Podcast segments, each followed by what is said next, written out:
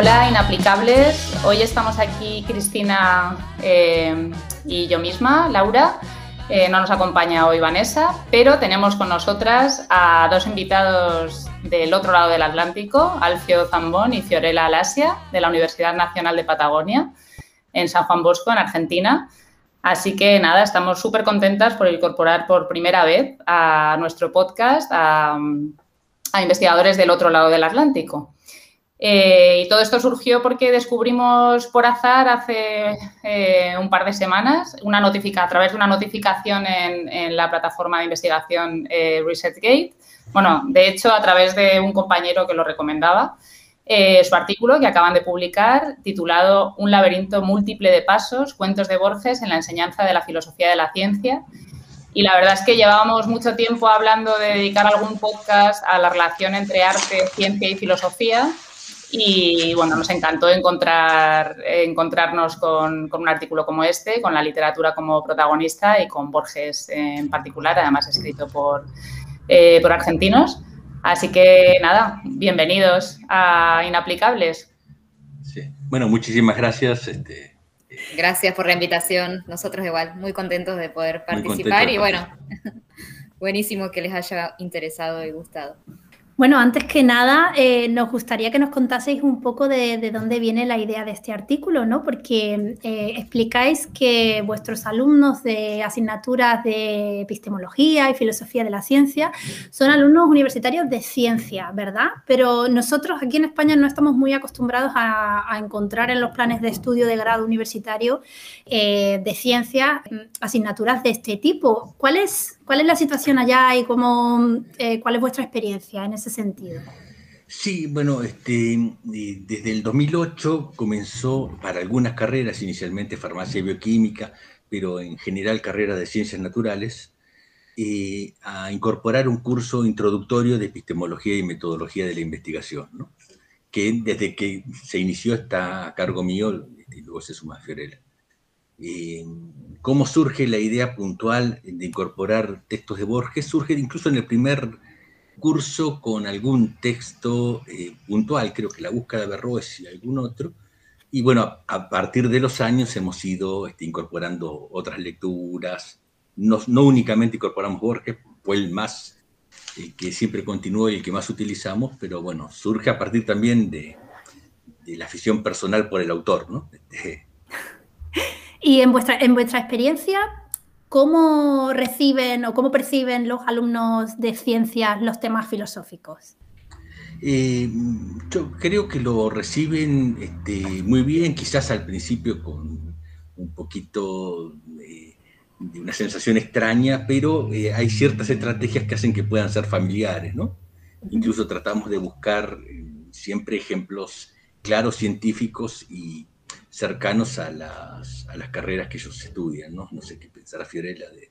Sí, em, bueno, epistemología, en el caso está en, en, nuestra facultad, es una materia que está en el segundo año, o sea que los chicos ya tienen transcurrido un primer año de ingreso con las materias básicas de sus carreras y, que es todo bastante eh, bien disciplinar, rigurosamente disciplinar, ¿no? Tienen química general, biología celular, eh, geomorfología básica, matemática, física, y de repente el segundo año se encuentran con una materia que es epistemología y en algunos planes es la única carrera de este tipo. Ellos usan esas expresiones, ¿no?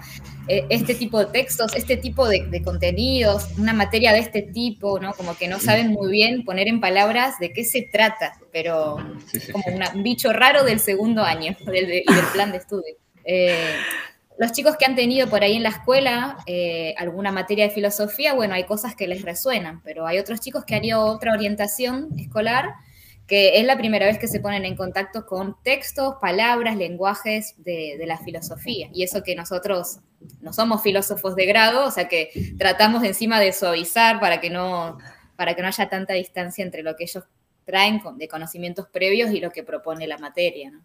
Vosotros os ponéis en su lugar, ¿no? Que, es como que es un poco un bicho raro esto. Hay chicos que les cuesta más y que son como más, más reticentes a este tipo de lecturas y de contenidos, y hay otros que, salen maravillados Así que... Porque además no es solo que, de pronto se encuentre en el segundo año con una asignatura de filosofía de la ciencia, ¿no? que puede, algunos podrían interpretar que está bueno, más cercana a sus intereses, sino que además habéis decidido introducir la filosofía de la ciencia mediante la literatura, ¿no? O sea, que en realidad son dos disciplinas humanísticas, ¿no? En una, eh, a las que se exponen eh, eh, de pronto, ¿no? Entonces, bueno, vosotros en el artículo arrancáis, ¿no? La primera sección con una pregunta que nosotras queríamos trasladaros a vosotros y es la de ¿qué pueden aportar las narraciones de ficción en la enseñanza? ¿Qué habéis aprendido de vuestra experiencia utilizando relatos de ficción, enseñando filosofía de la ciencia a estudiantes de ciencia. Eh, sí, cuando nos pusimos eh, a pensar la estructura que le queríamos dar el artículo, bueno, eh, la, función de esa primera sección era un poco ponerlo en contexto. No podía ser que el uso de cuentos sea algo tan informal, es decir, seguramente alguien ya había dicho de su potencial didáctico pedagógico y ahí fue que, bueno, pudimos terminar de armar eso. Lo, valorado de los textos de ficción no es tanto eh, que transmitan mm, verdad o contenidos verdaderos en el, sentido tradicional como lo haría un manual, pero sí esto de em, lo oblicuo, ¿no? Mostrar, mostrar mundos posibles, mostrar verosimilitud, mostrar verdad, pero a través de la lectura, y es una verdad, por supuesto, inacabada, siempre sujeta a, los sujetos que leen, a la interpretación. Em, la idea del, del texto en sí misma es lo que está más, o sea, lo que podemos aprovechar como docentes no, es el, no solamente es el texto en sí mismo, sino cada, cada frase, cada palabra, cada expresión textual, sino lo que emana del texto, ¿no? Como es lo que en palabras de Edith Litwin, que es una de las autoras que, retomamos, lo que emana, el suprarrelato, ¿no? Aquello que el texto puede mostrar, que no es necesariamente lo que está escrito palabra por palabra. Eh, bueno, y otro autor que nos gusta mucho es Jackson, Philip Jackson, que también rescata el valor eh, transformador que pueden eh, provocar los relatos de ficción. Claro, y también es parte de la experiencia personal, o sea, cuando yo estudié eh, licenciatura en química en una ciudad medianamente cercana, Bahía Blanca, mil kilómetros en la Argentina cercano, ¿no? hice mi primer lectura de las obras completas de Borges, este, mientras era estudiante de química, y, a mí me resultó sumamente interesante para ver temas químicos. Entonces yo llegué, guardé esa experiencia y cuando me tocó ser docente, traté de aplicarlo. Bueno, esto era lo siguiente que queríamos preguntaros. ¿Por qué precisamente Borges? ¿Tiene algo especial de sugerente? ¿O ha sido un poco aleatoria esta, esta elección? Eh, bueno, eh, en parte fue aleatoria porque, bueno, al principio hemos eh, trabajado con varios autores, este, los primeros cursos, uno de ellos que el que más trabajamos, luego de Borges, sería Jorge Wagensberg, por ejemplo, pero la razón de Borges se inició tal vez por esa razón personal. En el primer curso incorporamos un par de cuentos y luego seguimos, ¿no? Borges es un autor que, bueno, eh, tiene eh, un, vocabulario filosófico. De hecho, yo ingresé al, interés de la filosofía leyendo a Borges como lector de estudiante de química que leía a Borges, ¿no? Entonces, este, fue un autor que a mí me resultó apasionante, bueno, y por eso lo incorporé. Sí, la peculiaridad que tiene Borges es que em, o sea, todo el mundo lo conoce, pero no sé si tanta gente lo ha leído, sobre todo los, eh, los estudiantes de estas carreras este, saben quién es Borges, capaz, tal vez algún que otro relato han conocido en secundaria, pero es, ese tipo de personajes que, del cual todo el mundo habla, pero poca gente tal vez ha leído con, a conciencia una gran cantidad, una gran parte de su obra.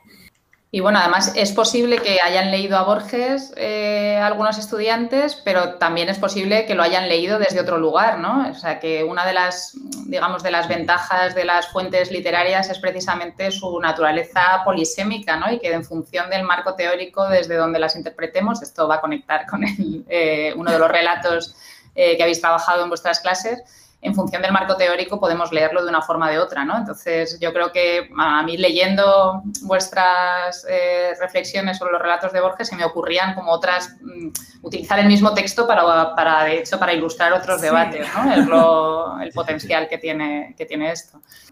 Sí, a mí curiosamente me ocurrió eh, cuando, cuando hacía la tesis, que bueno, yo no he, leído todos los relatos de Borges, ni mucho menos, pero sí que en ese momento mm, pues, leí algunos y justo un relato de Borges me sugirió algo, o sea, como, claro, en ese momento tienes como la tesis todo el tiempo en la cabeza, ¿no? Y como me pareció súper sugerente y súper relacionado con, eh, con las ideas que yo estaba viendo en, la tesis y tengo con, pues, un par de líneas de cita, de estas de citas que se ponen al principio, ¿no? que, que son más, eh, más poéticas que otra cosa, justo de, un cuento de Borges. Y me ha, bueno, me ha gustado mucho la, coincidencia de encontrar. ¿Cuál cuento lo recuerdas? Este... Sí, la, lotería de, eh, de, la lotería de Babilonia. sí. sí. Bueno, ahí está justamente es lo que quiero retomar lo que, lo que dice Philip Jackson, ¿no? Eh, lo transformador de la lectura. Es decir, cuando tenemos una lectura, y por más que tal vez creamos que no entendamos, nunca salimos igual que como ingresamos a ese texto. Aunque ese texto no, no muestre una, o sea, no diga una verdad en sentido de abstracción lógica, pero eh, tenemos, o sea, está bueno dejarse transformar por esa lectura, que seguramente no vamos a ser los mismos. Bueno, pues vamos, vamos a ver un pequeño aperitivo ahora cuando, em, eh, cuando difundamos este capítulo, este episodio de nuestro podcast de nuestras redes sociales, os mandaremos, eh, si nos, con vuestro permiso, el enlace a vuestro artículo para que, eh, para que puedan leerlo eh, entero, ¿no? Y que esto sea, pues como digo, ¿no? Un aperitivo a eh, cómo utilizar eh, o cómo leer los textos de Borges desde la filosofía de la ciencia, ¿no? el primero que trabajáis en el artículo es el relato La búsqueda de Averroes. Así que, bueno, antes de, bueno, antes de preguntaros un poco más sobre él, ¿podríais, para quien no lo haya leído, resumir eh, el tema del cuento, ¿no? del relato y explicar mm, para qué lo utilizáis, qué puede, para qué os ha servido, qué tipo de debate os ha servido ilustrar. Antes del resumen, por ahí, este, no es la búsqueda, es la busca. Y es importante que es la busca, no la búsqueda, ¿no? Es importante porque eso siempre lo ponemos de manifiesto. No sé si... Este, vale, y es, y es, la busca por... Claro, yo automáticamente hago la, he hecho la corrección, tengo aquí busca escrito, pero he leído eh, he leído búsqueda porque tiene importancia eh, semántica hablar de búsqueda. Yo creo que en, el español de España nunca utilizaríamos eh, esa palabra. Tal vez sería una palabra que se utiliza más bien en, la Argentina. De hecho, Borges la utiliza. tiene tres textos, dos poemas y la búsqueda y un cuento con el término busca. La larga busca, bueno, otro es la busca y otro es la busca de Averroes le da un sentido eh, que tiene cierto tinte peyorativo a la búsqueda, ¿no? La inutilidad eh, de ese camino que estaba emprendiendo Aristóteles, desde el principio lo coloca. Eh, es algo que han referido. Pues eso, pues está, bien que, está, bien que, me haya, que me haya equivocado leyéndolo, porque desde luego en nuestro caso nunca lo hubiéramos, mm. nunca lo hubiéramos interpretado así, porque es una palabra que no usamos nunca y no, tiene ningún matiz, vamos, no hay. Mm. Sí, sí, sí. qué bueno. Y bueno, un poco de lo que se trata la historia, así muy resumido, obviamente los invitamos a, la audiencia que, se deje llevar y sumergir en el, en el, cuento. La historia lo tiene como protagonista al filósofo musulmán Averroes, eh, que se encuentra realizando una tarea cotidiana, eh, que es este, la traducción de la, y, los comentarios de eh, una parte de la obra de Aristóteles, cuando hay algo que lo detiene y lo interrumpe, que es, se topa con dos términos, tragedia y comedia, pertenecientes al, ámbito del teatro griego, y eh, no encuentra el, equivalente o no encuentra el significado de para poder eh, traducirlos. Entonces se detiene un rato como si fuera a descansar. Y bueno, el cuento se trata de cómo, cómo resuelve esa dificultad Averroes. No sé si vale spoilear el final, eh, o no, pero sí que podemos decir que tiene dos oportunidades a Berroes a lo largo de ese día, de esa jornada laboral. Tiene dos oportunidades que podrían haberlo ayudado a traducir bien esos dos términos, ¿no? Una de ellas es que a través de la ventana observa como unos niños están jugando a que uno es un almuédano y otro es un, luchador, bueno, no recuerdo bien, o sea, los chicos están figurando, están jugando, como actuando como si fueran otros roles, y bueno, él nada, dice niños jugando, ¿qué va a hacer? Eh, y el otro episodio con el cual Averroes podría haber, em, digamos, tomado algunas pistas es una cena que tiene con colegas eh, en la noche, donde en esa cena hay un viajante que relata, viene de China y relata este, cómo, eh, lo que sería una, representación teatral que, del cual es testigo.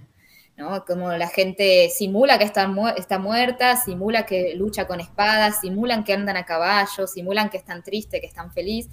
Y bueno, los, los, que están en la cena como que no terminan de, de comprender bien qué está haciendo esta gente, incluso los tildan como de locos, ¿no?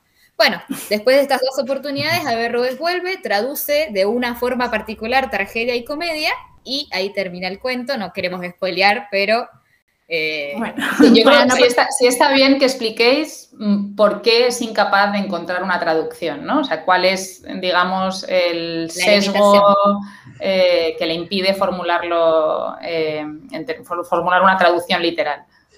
Claro, eh, ahí tenemos, digamos, cuando intenta traducir, nosotros lo relacionamos con la carga teórica de la observación, ¿no es cierto? Siempre observamos en un marco teórico con una teoría de una manera que nos predispone a eh, representarnos algo que coincida con aquello que, que forma parte de nuestro arsenal de conocimiento, ¿no es cierto? En el caso de Averroes, en el ámbito del Islam, eh, era imposible, al no existir la idea de representación, eh, poder interpretar o poder esas observaciones, que las eh, tratamos de hacer análogas a observaciones científicas, poder interpretarla en un marco diferente al cual estaba pensando. Y hay cierta mm, similitud cuando un investigador tiene ese sesgo de confirmación también de querer interpretar todo lo experimental con eh, aquello que presupone como verdadero, que refuerza sus creencias.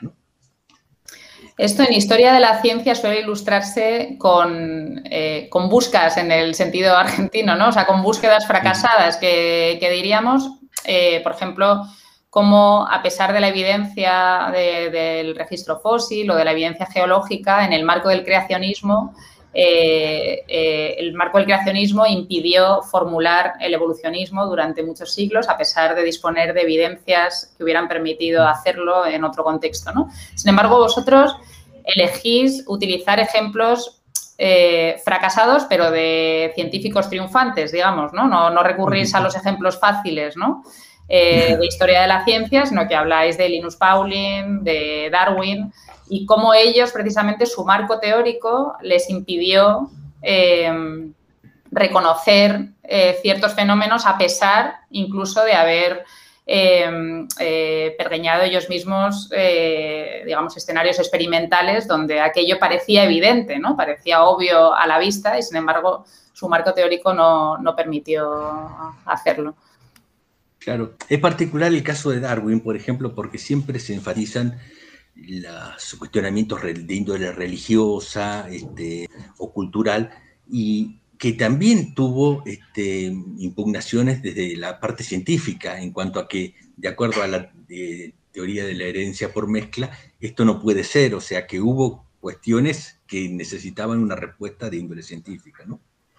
Y eso, bueno, esos ejemplos los tomamos del libro de Mario Livio, errores geniales que cambiaron la historia y que es un autor también que es muy interesante, ¿no?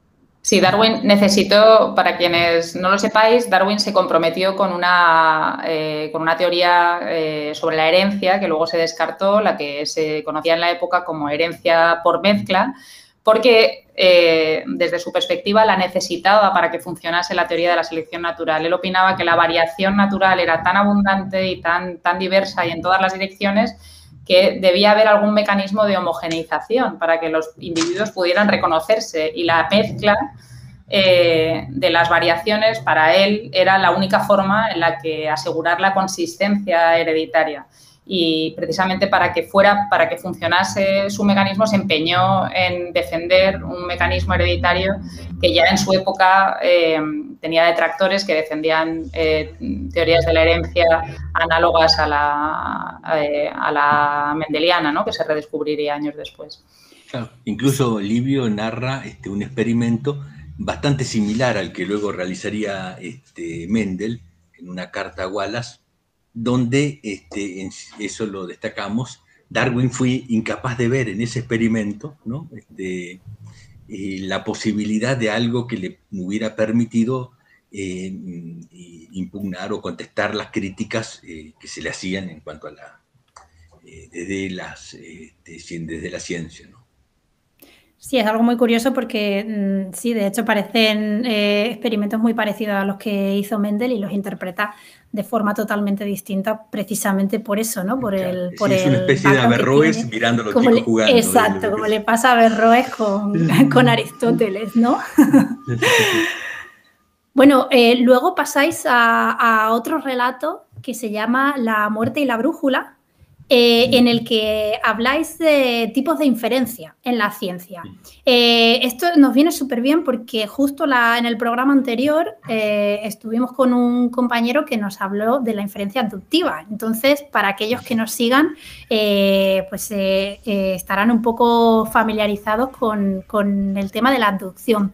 ¿En qué sentido este relato nos puede ayudar a entender la abducción y las formas de inferencia? Si quieren, bueno, cuento un poquito de qué se trata el relato. Sí. Eh, Averro, el cuento de, de la búsqueda de Averroes, por ahí es un, es un cuento difícil de clasificar eh, en cuanto al, género, si se quiere, pero La muerte y la brújula es algo que podríamos llamar un policial, policial borgiano, ¿no? Eh, donde hay un crimen y hay un investigador, un no, sé si inspector, es una especie de Sherlock Holmes argentino que intenta buscar las causas, el motivo, el móvil de ese crimen e intenta darle una explicación, un sentido a una serie de, asesinatos que se van perpetuando. Y obviamente, bueno, tiene un compañero que es el policía, que es como el, escéptico de la dupla, ¿no? El que le dice como, bueno, no te hagas tantos líos, este, las cosas son más sencillas de lo que crees. Es una especie de, de principio de parsimonia.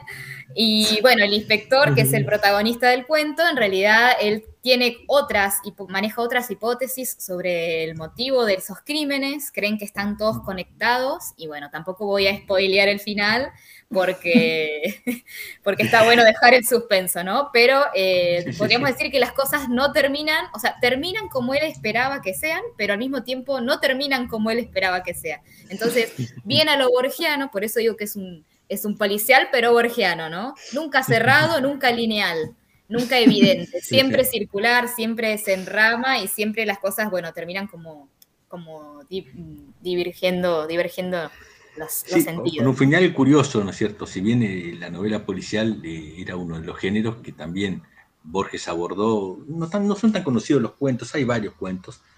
En los libros con Bioy Casares, este, bajo un seudónimo, hay varios relatos policiales pero este relato tal vez sea un relato muy conocido y también muy trabajado desde diversos aspectos, pero no, no hemos encontrado un trabajo desde el punto de vista de la inferencia, ¿no? de justificar la inferencia y menos la inferencia científica, ¿no? el modo de razonamiento que lleva a reflexionar a los estudiantes y a nosotros mismos por caminos eh, separados, ¿no? o sea, por un lado justamente el razonamiento abductivo, eh, la eh, posibilidad de llegar a un error, la analogía, este, que esa analogía nos puede facilitar mucho la comprensión de ciertos fenómenos, es fundamental para las ciencias fácticas, pero también puede llevarnos a errores. Y bueno, también surge, como decía Fiorella, el tema de la navaja de Ockham, este, de pronto aparece como el subordinado como el héroe porque se había dado cuenta de que la opción más sencilla era la más probable también.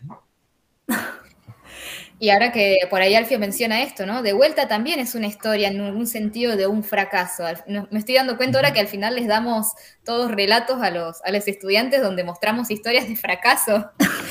si se quiere, pero eso está bueno también para desmitificar que la ciencia solamente es un camino de éxitos. En realidad la ciencia o el camino en el, eh, el, camino de la búsqueda científica y la investigación y la formación científica es más un camino de fracasos y cada tanto, con suerte en la vida, algún éxito, ¿no? bueno, es que eso se puede este, construir. También es muy borgiano, ¿no? Creo que eh, Pierre Menard fue una de las lecturas, también habla eh, toda eh, doctrina filosófica al principio es una manera de explicar el mundo, luego este, un índice perdido en algún libro, ¿no? Este, de, poca importancia, es como que, bueno, estamos condenados al fracaso, en definitiva terminamos llegando al fracaso, ¿no? a la derrota.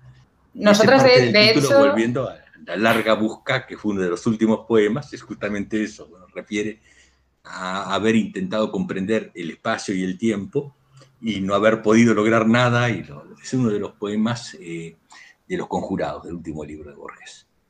La importancia de, los, del fracaso en ciencia, y no solo del fracaso, sino la importancia de lo probable y de lo improbable ¿no? a la hora de formular hipótesis científicas, lo, bueno, lo trabajamos un poco en uno de nuestros podcasts sobre la incertidumbre, eh, donde precisamente insistíamos en eso, ¿no? Y creo que, bueno, vosotros también eh, con este relato es también en lo que insistís, que queréis reflejar, ¿no? Cómo existen, cómo distintas hipótesis pueden ser, eh, no, pueden no ser mutuamente excluyentes, ¿no? Y pueden ser, y tienen, pueden tener distintos grados de probabilidad, distintos grados de certeza, ¿no? Pero, de nuevo, ¿no? Como estamos acostumbrados a contar la ciencia eliminando los fracasos, ¿no? Y, digamos, rescatando solo aquellas hipótesis que claramente eh, eh, se iban a ver, eh, iban a acabar triunfando, ¿no? Por, una, por estar sustentadas empíricamente. No estamos acostumbradas a, eso, ¿no? A ver con cuántas hipótesis plausibles pueden formularse sobre un mismo fenómeno y cómo elegir entre la mejor explicación, ¿no? Que es lo que tratáis de explicar. claro y resaltar también, bueno, la importancia del error, que tanto resalta en la filosofía de Popper, por ejemplo, ¿no? Eso es fundamental, creo, eh, porque nosotros estamos hablando de una asignatura que está eh, en los planes de estudios de estudiantes de carreras científicas y profesionalistas, que van a después, que la imagen que se suele construir cuando uno estudia química, bioquímica, farmacia, es una imagen más bien positiva de la ciencia, la ciencia como la verdad, como la única forma de acceder al mundo, la mejor, eh, como algo que inacabado, indiscutible. Entonces, eh, ya que epistemología es el único espacio donde se van a poder permitir eh, un poco poner en cuestión esa imagen que va generando casi espontáneamente estudiar una carrera de ese tipo, nosotros aprovechamos y bueno, vamos duro a eso, ¿no? A eh, poner en tensión, poner en discusión. Distinto sería si uno enseña filosofía de la ciencia a estudiantes de humanidades, que ocurre casi lo contrario, no sé, me permitiría arriesgar, donde están todo el tiempo cuestionando, se, aborda a la ciencia como de una postura más bien totalmente crítica y tal vez dejando de lado los aspectos positivos o benéficos de la actividad científica. Ahí yo hubiera, yo tomaría otra estrategia si fuera eh, docente de filosofía de la ciencia para estudiantes de filosofía o de humanidades y creo que la estrategia sería casi inversa. Pero en este caso, como tenemos, justamente queremos este, poner en tensión, está bueno eso, mostrar el error, eh, el rol de la incertidumbre, lo probable, lo improbable, ¿no? lo inacabado, lo fracasado. Claro. Igual la estrategia sería inversa, pero igual mantendríamos cuentos de Borges. Total, pero bueno, no, sé si, no sé si tu experiencia, Laura, ha sido otra, pero yo la poca así de docencia que he tenido es más bien eso, al contrario, ¿no? Hay que, eh, hay que tirar un poco para, para el otro lado, para, para que no se desmorone del todo la ciencia, ¿no? Totalmente. Pues bueno, de hecho, eh, efectivamente en filosofía de la ciencia empezamos, eh, bueno, muchos cursos suelen empezar ya por el desmoronamiento de la ciencia que implica la publicación de la estructura de revoluciones científicas de Thomas Kuhn y para eso precisamente elegís eh, el relato El Otro, que me ha parecido maravilloso para para ilustrar la idea de inconmensurabilidad, ¿no? que para nuestros oyentes que no estén familiarizados todavía tenemos pendiente eh, hacer otro podcast eh, en honor a, este gran clásico, ¿no? la estructura de las revoluciones científicas. Pero bueno, un poco en resumen, ¿no? Lo que mm, eh, propone Kuhn en ese polémico libro que, que, hizo saltar por los aires a la filosofía de la ciencia y que de hecho acabó derivando en la... De hecho, acabó derivando en la bifurcación de la filosofía de la ciencia, en los em, estudios sociales de la ciencia eh, y la filosofía de la ciencia, que en realidad es, digamos, es la rama que sigue empeñada en salvar a la ciencia. ¿eh? O sea, que dentro de la filosofía, la filosofía de la ciencia sigue siendo eh, un intento a la desesperada por recuperar la racionalidad de la ciencia y la verdad. Eh, así que todavía en filosofía de la ciencia, la mayor parte de los textos que se ven en las primeras partes de las asignaturas son, es una visión, digamos, clásica y, optimista ¿no? de la ciencia. Pero bueno, con Kuhn se rompe todo ¿no? en los en los años 60 y propone que precisamente la historia de la ciencia no puede describirse como una historia de progreso y de éxitos que se suceden los unos a los otros por, un acercamiento progresivo a la verdad, como había defendido Popper, sino que es más bien una historia de paradigmas entre los cuales existe una relación de inconmensurabilidad. Es decir, que bajo cierto eh, prisma teórico los fenómenos se explican de cierta manera y hay una serie de metodologías para eh, explicar los fenómenos en ese marco paradigmático, hasta que ese marco paradigmático, por ejemplo, la física clásica newtoniana, entra en crisis a partir de la formulación de la teoría eh, de la relatividad general y se devuelve, digamos, una visión del mundo absolutamente inconmensurable con la visión anterior, ¿no? En este caso que ofrecía, por ejemplo, la física clásica. Y vosotros habéis escogido este relato, el otro, para ilustrar esta, esta noción de inconmensurabilidad, ¿no? Cómo no pueden dialogar entre sí desde estas perspectivas teóricas de la realidad empírica eh, tan distintas, Bueno, un poco eh, tal cual, el relato del otro eh, ocurre, Borges, eh, que es el autor, pero al mismo tiempo es el personaje principal, eh, es el protagonista de la historia del otro. Lo que pasa es que tenemos, en realidad es un encuentro entre dos Borges, un Borges joven y relativo a la, juventud del personaje, que al mismo tiempo es el autor, el escritor, y también tenemos al Borges de la madurez, más centrado en años y que ha tenido ya todo un recorrido. Entonces, esos dos Borges se encuentran en un encuentro casi místico, mágico, improbable, pero al mismo tiempo con cierta verosimilitud por cómo lo plantea Borges, se encuentran en un banco en algún lugar del mundo, en algún tiempo, en algún espacio-tiempo, y tienen una conversación. Y de esa conversación después termina, bueno, ese sería el resumen de la historia, ¿no? Eh, lo que pasa es que, bueno, ahí el Borges joven no puede creer que el quien está enfrente suyo sea un Borges más maduro y al mismo tiempo el Borges maduro cree que él eh, puede comprenderlo al Borges joven porque, bueno, se supone que ya lo vivió, pero eh, en algún punto hay una inconmensurabilidad entre ambos Borges porque el joven obviamente no sabe lo que va a venir, entonces no encuentra casi nada familiar en el Borges más maduro. Y el Borges maduro, por más que haya vivido lo que haya vivido, ya no es más aquel que ella vivió y ya se salió de, esa situación de, sus años de juventud y algunas cosas tal vez incluso se les hayan olvidado o le sueñen extrañas ahora desde el punto de vista de la madurez. ¿no? Entonces, con ese juego entre la, posibilidad de comprenderse, pero al mismo tiempo la imposibilidad de estar en el lugar del otro y de, tener la visión del otro, en ese juego, en ese juego ambiguo que plantea Borges, eh, nosotros nos metemos para eh, abordar mm, la inconmensurabilidad que propone Com para los paradigmas científicos. Claro, en ese banco ubicado en dos espacios y dos tiempos, junto a un río que son dos ríos, digamos, o sea, también es muy borgeano eso, ¿no? Y en este caso eh, estaríamos hablando, mm, para entender la analogía, de que estos, estos dos Borges son científicos que pertenecen a paradigmas completamente distintos y que por mucho que quieran referirse a, una misma vida, ¿no? a un mismo fenómeno en el caso de la ciencia, eh, son incapaces de entenderse en realidad, son, porque no están, no están utilizando siquiera los mismos referentes, los mismos, el mismo lenguaje. O... Sí, sí, sí. Aunque fuera, digamos, la misma, por ejemplo, la analogía, la misma disciplina científica, mirada de dos paradigmas, este, son justamente incapaces de dialogar entre sí, de comprenderse, ¿no? o de interpretar con un marco común, o sea, no hay un marco común, digamos, es inconmensurable. De hecho, un poco ellos dialogan, intentan, y, y, hay algo de comunicación, ¿no? También eso para reflejar, por ejemplo, cuando hablamos de un paradigma vigente respecto de uno anterior, tampoco es que hay una incapacidad absoluta y 100% de comprender o de dialogar. Hay un diálogo, pero nosotros creemos que ese diálogo es solamente apariencia pura, es superficialidad.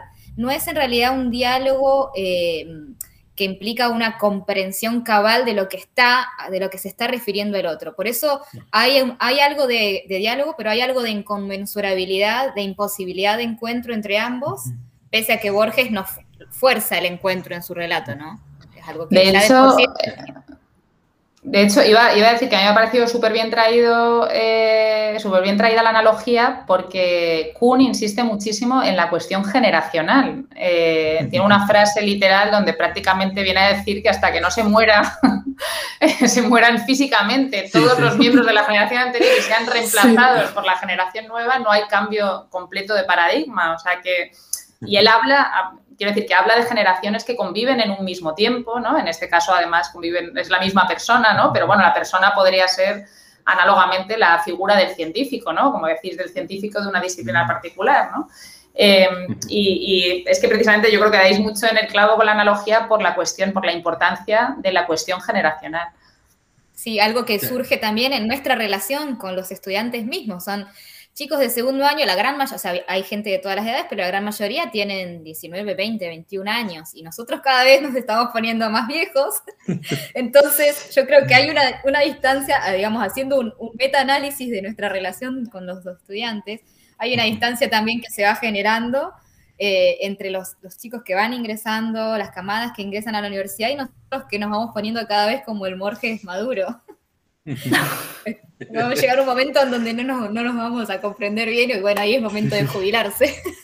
Bueno, creo que con el, con el último relato del que, del que habláis, creo que ahí reencontráis la conexión, ¿no? Porque habláis de, ahora lo podréis explicar eh, mejor, del proceso, bueno, una de, una de las analogías que hacéis es el proceso de escribir una tesis, ¿no? Y creo que en ese proceso creo que nos podemos reconocer todas las generaciones y que prácticamente es un, digamos que se repite al margen eh, de la época, la tecnología y el lugar, ¿no? Tiene el, ese proceso, desde el punto de vista que lo analizáis ahí en el artículo, eh, se repite en todos nosotros, ¿no? Y que es por el que pasan todos los, eh, los científicos, ¿no? Cuando se inician en, en la investigación. Claro. El relato es Pierre Menard, autor del Quijote. Lo resumo brevemente y después Alfie usted comente si quiere cómo lo usamos. Eh, el protagonista del cuento es Pierre Menard, un escritor, digamos que por cómo lo introduce Borges en el relato, pareciera que ha hecho algunas cosas, pero un escritor, digamos, más bien mediocre o de la, de la masa, eh, que sin embargo, pese a sus limitaciones, el relato va contando cómo se propone una obra monumental, también prácticamente improbable. ¿no? Lo que quiere hacer Pierre Menard, después obviamente el cuento tiene su desenlace, pero lo que se propone hacer Pierre Menard eh, puede ser una búsqueda o una búsqueda, habría que, lo podríamos discutir, es eh, escribir o reescribir el Quijote, pero no eh, el Quijote de Cervantes, sino su propio Quijote. Al mismo tiempo, el Quijote que él va escribiendo coincide casualmente, palabra por palabra, frase por frase, con el Quijote de Cervantes. Bueno, habría que charlar ahí cuál traducción, ¿no? ¿Qué, versión de la obra de Cervantes? Pero bueno, ese disparate, que en realidad no es un disparate, sino que es una formulación magistral de Borges, es el puntapié para hablar de eh, en el posgrado nosotros usamos ese cuento porque es, tiene cierta dificultad, tiene más dificultad que los otros cuentos.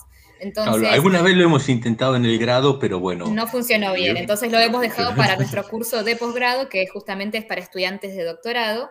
Eh, nosotros hacemos la analogía con escribir la tesis, con reescribir el Quijote, es decir, no hay nada nuevo bajo el sol, sin embargo hay que hacer una tesis y hay que aportar. ¿Cómo, entonces, ¿cómo jugamos entre lo nuevo, lo clásico, la tradición, la innovación?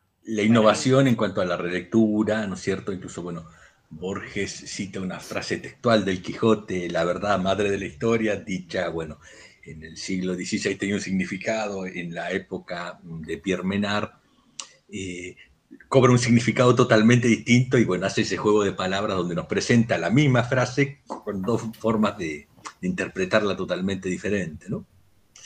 Y el tema, bueno, Pierre Menard también es un eh, cuento que se ha utilizado mucho por la interpretación literaria, la importancia del lector eh, como activo, digamos, como parte de la creación ficcional. De hecho, bueno, Alberto Mangel, que es otro autor eh, argentino y borgiano también, lo coloca como una de las fechas cruciales de la historia de la literatura. Pero bueno, nosotros no, apuntamos a eso, sino apuntamos a reescribir una obra, tratar de comprenderlo de alguna forma y eh, tomamos un relato donde, eh, es, de Guillermo Boido, ¿no? si eh, un estudiante, en ese caso, por ejemplo, él habla de física newtoniana, leyera los Principia de Newton, no entendería básicamente nada. Tendría que reescribir los Principia de Newton a su manera, ¿no?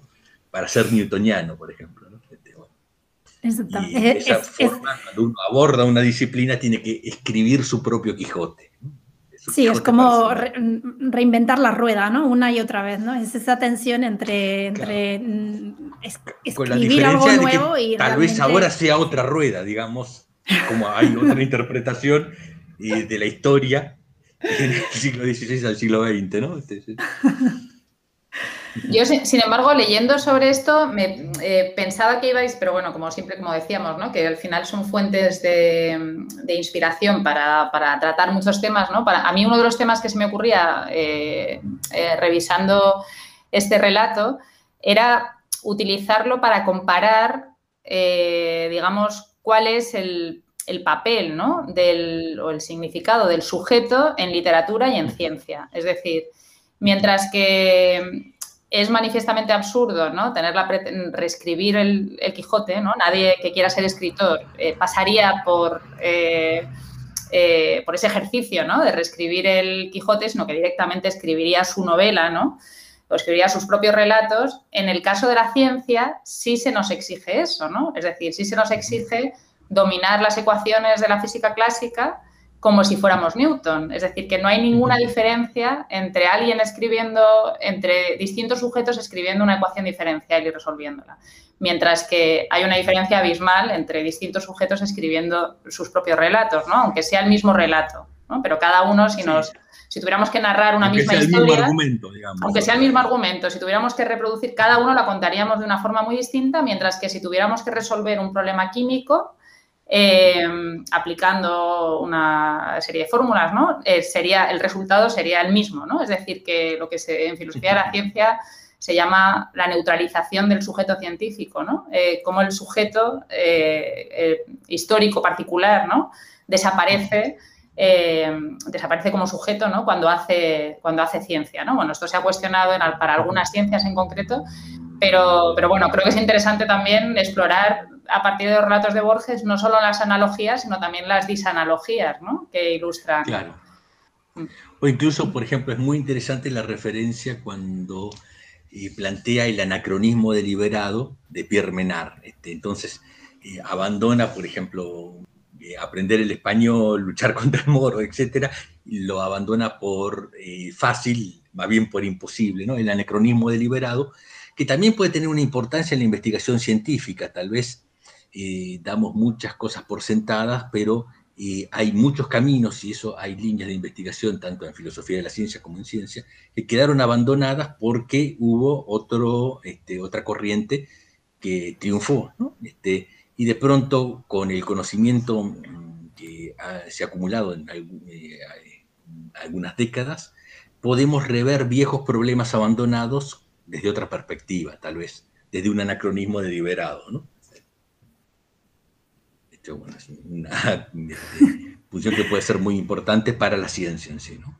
Bueno, y comentando un poco esto de la neutralización del sujeto, ¿no? Esto de mm, una carrera científica se supone que tiene que entrenar a, los eh, aspirantes a científicos en un, en un paradigma, ¿no? En un marco teórico determinado y en el cual casi que están preestablecidas las formas de resolver los problemas, incluso la forma misma de identificar qué problemas existen en una disciplina. Eh, sin embargo, bueno, eh, cada persona que se incorpora a la comunidad científica es, yo creo que es una nueva oportunidad para ver las cosas de otra forma, ¿no? Porque en una de esas las personas, eh, el sujeto no se puede borrar, aunque se quiera borrar, y siempre hay gente que ve las cosas de otra forma, aunque a veces sufren ataques por eso. Eh, eh, pero sin embargo, después, ojalá, en el, mejor de los casos, las formas diferentes de, de ver los fenómenos se terminan dando un lugar. Eh, nosotros me hace acordar un trabajito que hicimos hace unos años con Alfio eh, para unas jornadas de, también de filosofía de la ciencia de acá de nacionales, donde abordábamos el tema del el descubrimiento de los cuasicristales. ¿Se acuerda, Alfio? El premio Nobel, que bueno, terminó bien porque terminó con un premio Nobel, pero durante muchos años... Y también había sido criticado por Pauling. Esto no tiene, no tenemos nada contra Pauling. Vaya con Pauling. lo usamos pobre, perdón, perdón la memoria de Pauling, pero lo usamos para decir las cosas que, le queremos mostrar como poner en tensión, ¿no? Pero Shechtman, Hernán Shechtman, si no, si no pronuncio mal el apellido, eh, uno de los ganadores del premio Nobel por el descubrimiento de los cuasicristales, algo que en su momento estaba ahí, la evidencia estaba, y él, digamos, fue el que propuso que había otras formas de ver la estructura de los sólidos cristalinos, ¿no? Eh, y bueno, eh, por Pauling y por el resto de la comunidad científica, de hecho, una de las frases que más se recuerdan en la época donde él intentaba plantear esta forma alternativa de ver la estructura sólida, Pauling fue, eh, se supone, dice no sé, las, fuentes históricas, que fue el autor de una frase desafortunada, que lo que no, existen los cuasi cristales, sino que existen los cuasi científicos. Vaya. Y bueno, al final el cuasi científico fue, fue ganador de un premio Nobel porque al final tenía razón. Así que, digamos. Y eso lo hizo Pauling eh, años después de su este, modelo de la triple hélice del ácido nucleico, así que bueno, en algún sentido También ah, no aprendió de su error, digamos. Se, se, promueve mucho el tema de la innovación, pero a la hora de los bifes, como decimos acá en Argentina, hay veces que innovar cuesta mucho porque justamente hay rechazo de la comunidad en la cual se innova bueno, no deja de ser una comunidad social, ¿no? La comunidad científica, pero bueno, nos podemos quedar con este mensaje positivo de que nuevas mentes y nuevos, eh, eh, nuevos personajes, nuevas eh, subjetividades históricas pueden traer novedades y pueden avanzar en el, en el campo científico, traer nuevas ideas y nuevos descubrimientos y y bueno. Y la importancia de la filosofía para. Ah, por supuesto. para, problemas científicos, ¿no es cierto? Este... Eh, pues quizá lo dejamos por aquí por, uh, aquí por hoy, ¿no? Que, que bueno, sí, muchísimas gracias. Sí. Gracias por la invitación y por el interés en nuestra producción. Sí, gracias sí, muchísimas gracias. ¿eh? Hasta la próxima. Hasta la próxima.